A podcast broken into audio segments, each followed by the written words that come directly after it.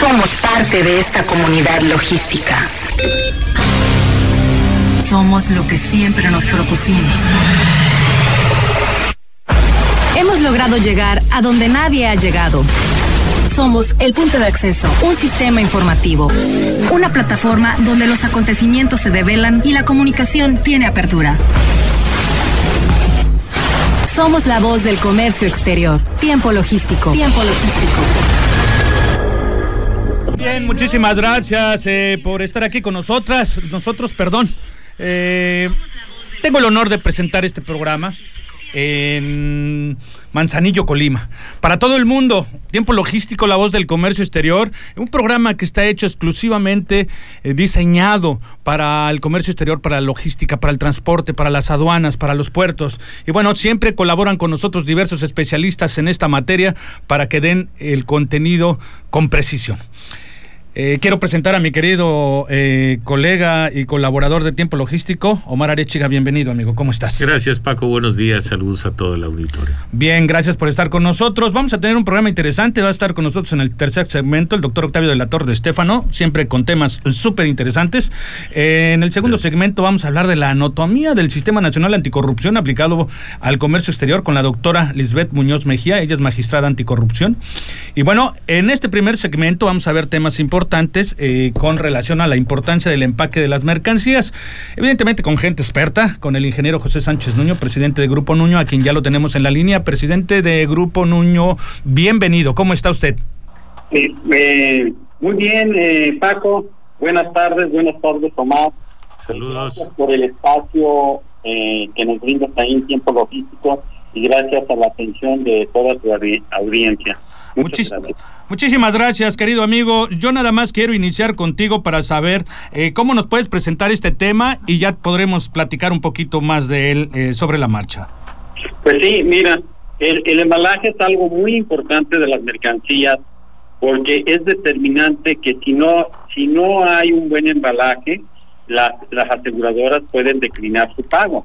Y en el diseño del embalaje, eh, pues debe debe de, verse la parte, las dimensiones de la parte exterior, tomarse en cuenta el peso neto del producto, el peso bruto, así como los traslados, si son eh, si van a ser terrestres, eh, qué manejos van a tener en las terminales portuarias y qué, eh, qué, qué se necesita eh, en el en el transporte marítimo, ¿no? Y pues esto, pues Omar nos puede nos puede ampliar el panorama que él tiene muy buena experiencia porque pues ha estado trabajando en agencias aduanales y freight forwarders que pues tiene conocimiento de ello también, ¿no? Claro, por supuesto. Marco, ¿cuál es tu opinión al respecto con relación a todo este tema que de verdad que por más interesante hay que tener eh, pues un análisis muy claro para poder tomar decisiones importantes desde el inicio de una exportación? Sí, de hecho todo es seguridad y en un plan estratégico, en un plan de exportación, siempre será necesario el tema seguridad asociado al empaque. El empaque tiene muchas características, dependiendo de la mercancía, se tiene que estudiar, como asertivamente nos dice el ingeniero, eh, todo el punto de punto de izajes, eh, todo el tema de eh, partes para, para su carga y manipulación. Existen esquineros, existen costillas en orilla, existen soportes o bases, existen rellenos según las características de la mercancía para asegurar evitar impactos, manipulación. Sí se debe calcular el empaque, no improvisar. Hay algunas empresas que eh, es una ingeniería, ¿no? Eh, es todo un tema de reingeniería. Totalmente asertivo, Paco. Tienes, yo creo que la palabra clave no es asumir, es hacer todo el estudio del empaque que no deteriore el estado de las mercancías, las conserve, informe sobre de estas y tenga la resistencia para su manipulación y que dure de manera útil durante los procesos logísticos. ¿Por qué? Porque en las maniobras de carga y descarga se manipulan las mercancías hasta en dos ocasiones cuando menos en el proceso del despacho, sin, cuando vienen en contenedor, cuando vienen como carga general más veces. Pues este ya lo yo, mi querido eh, ingeniero, eh, cómo es este la experiencia de un experto en esta materia.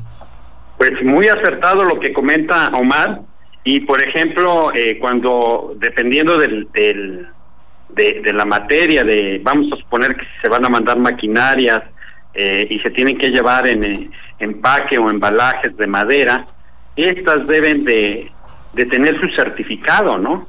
Y, tienen que tener, deben de ser acompañados por sus certificados y estar, eh, mm, pues hay una norma internacional que lo rige, ¿no?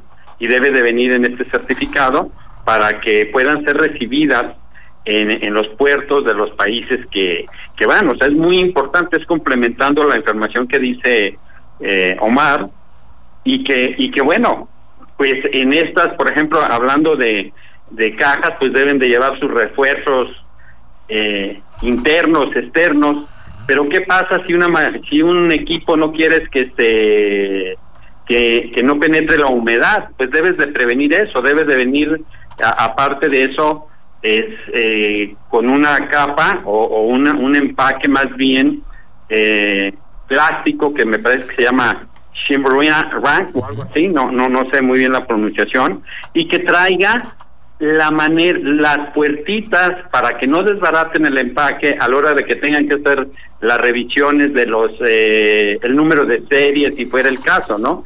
Y no se pudiera y no se contaminara o no se enmojeciera esa máquina porque si llega enmojecida probablemente ya no funcione, ¿no? Correcto. hay mercancías que requieren cuartos limpios, que requieren mangas para su inspección, que requieren tratamiento, incluso se pueden eh, hacer un registro de para que la autoridad no tenga que generar la apertura eh, porque se requieran ciertas características anticipadas. La comunicación va a ser fundamental entre el transportista en este caso el naviero, el agente aduanal y el importador exportador, para que se evite dañar una mercancía permanentemente o contaminarla incluso.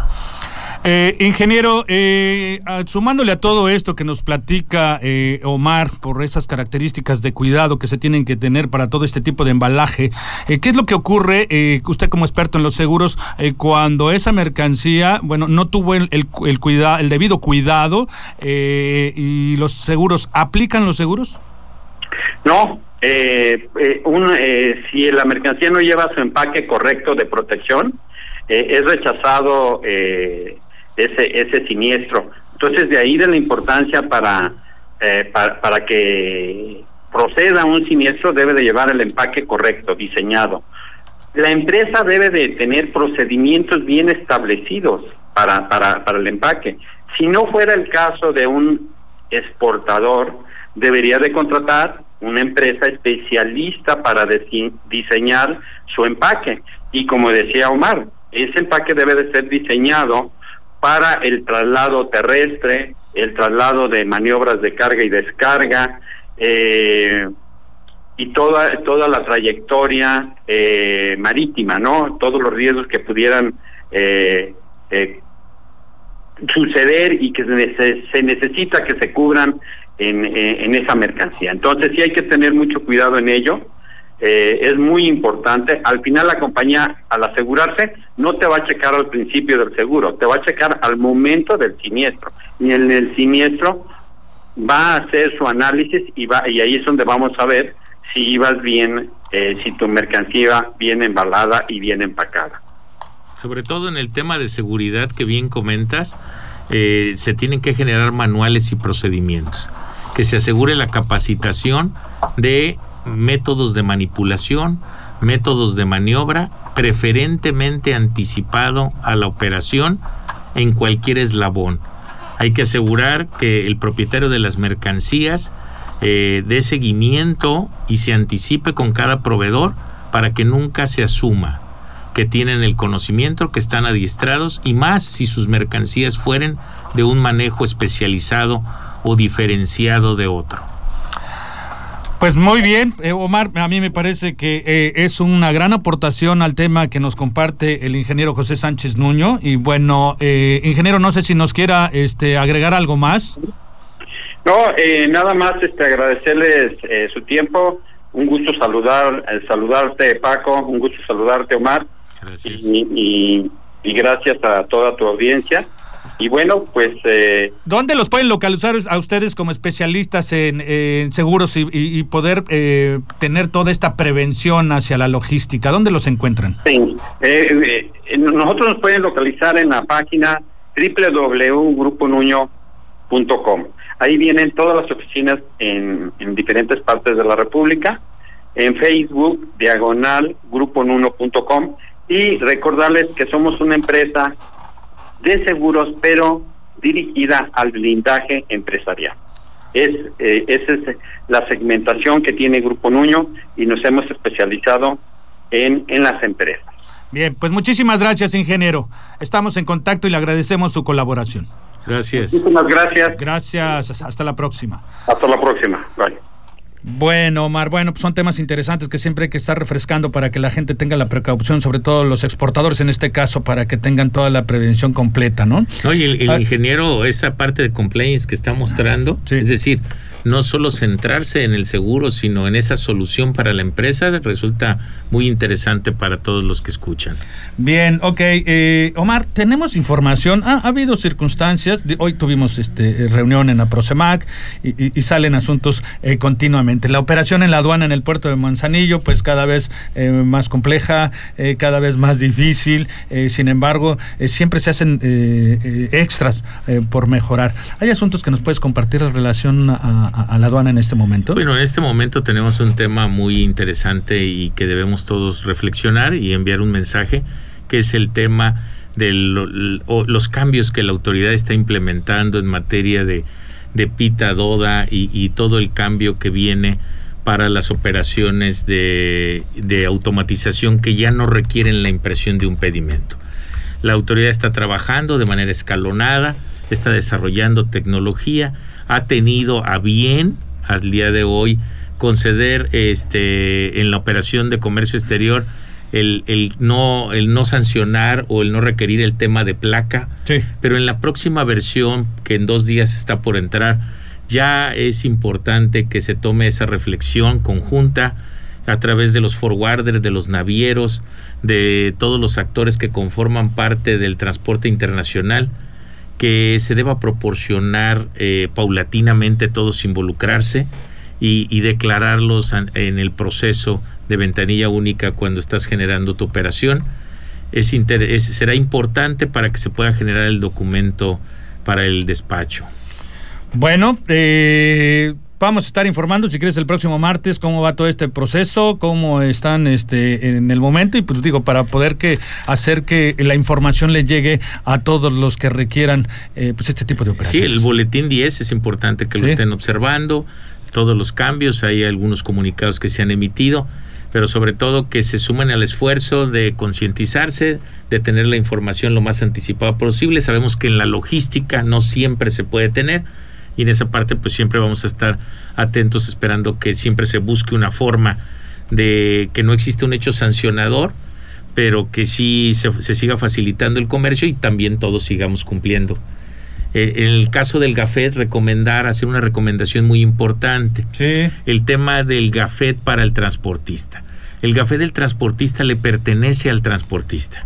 Es un gafet que aun y cuando el transportista deje de elaborar en, con la autoridad en las funciones de eh, con la autoridad de su, de su patrón o empresa que la tiene contratado y decide salir de esa empresa, el GAFE debe de ser devuelto al operador porque éste puede entrar nuevamente a activarlo y evitamos retrabajo en el pool del GAFET. El trabajo que está haciendo la aduana de cada vez gafetizar más, este GAFET debe de seguirse utilizando por el transportista. Eso sí, ya no trabaja conmigo, notifico a la autoridad para que se desvincule a mí el gafet y el nuevo con el que entre a laborar él que lo vincule. Pero todo ese trabajo de esfuerzo de ya tener gafetizado y registrado es muy, muy importante. Es que importante, qué dato tan importante estás dando y bueno que eh, a lo mejor es un poco complicado para algunos el que eh, el operador sea el dueño o el, legítimo eh, propietario de este gafete. Sí, para él se emite, entonces tratar de no conservarlos, sino entregarlos a quien de alguna manera debe hacer uso de ellos, porque en ocasiones nos quejamos un poco de la falta del pool del transporte. Entonces ayudemos a que cada operador que ya tiene Gafet lo conserve y bueno, también trabajar en ellos, que se mantenga la pertenencia a las empresas, hacer un esfuerzo de ida y vuelta para obtenerlo. Y, y, bueno, seguir recomendando que se anticipen en el caso de la transmisión del PITA DODA, que se anticipen en el tema de los datos del operador, de las placas, por favor. Eso es bien importante a partir del día 10. Bien, pues ahí está el dato. Gracias por compartirlo. Es sumar, como siempre les hemos dicho, en tiempo logístico estamos en pro del comercio exterior para apoyar a que todos tengan eh, mayor conocimiento a través de los expertos. Y Omar es uno de ellos. Bueno, yo quiero mandarle un saludo. Eh, me estoy dando cuenta que por aquí nos está viendo un gran amigo a quien le tengo un aprecio profundo, eh, Fernando Luis Careaga. Te mando un abrazo, amigo. Sé que nos estás viendo, nos estás escuchando. Te apreciamos mucho. Fernando colaboró con Tiempo Logístico hace más de 10 años. Estuvo por aquí Sí, presente claro con nosotros. Y bueno, te mandamos un grato saludo. Muy amigo, querido y un decano, un Por decano súper respetado y Por muy querido por todos nosotros. Por supuesto, un gran, un gran saludo. Eh, ¿Te parece si vamos a un corte? Sí, cómo no. Vamos a ir a un corte, pero no le cambie porque vamos a seguir con más información importante aquí. Vamos a regresar con la anatomía del Sistema Nacional Anticorrupción aplicado al comercio exterior. Esto con la doctora Lisbeth Muñoz Mejía. Ella es magistrada anticorrupción. Regresamos. Somos la voz del comercio exterior. Tiempo logístico. Tiempo logístico. Permanece con nosotros.